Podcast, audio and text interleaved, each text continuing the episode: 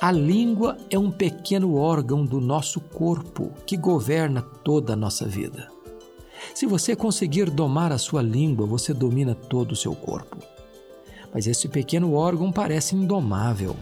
Você doma as aves do céu, os peixes do mar e os animais do campo, mas não consegue dominar sua própria língua. A língua tem o poder de dirigir, de destruir e de deleitar. Ela é como o freio de um cavalo e como o leme de um navio. Sua língua pode levar você para as alturas da vida abundante ou para as profundezas da morte amarga. A língua pode ser veneno de morte ou medicina de vida. A língua pode ser uma árvore frutífera ou uma fonte que deleita.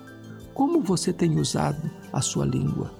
A Bíblia diz: não saia da vossa boca nenhuma palavra torpe, mas unicamente a que for boa para a edificação, e assim transmita graça aos que ouvem.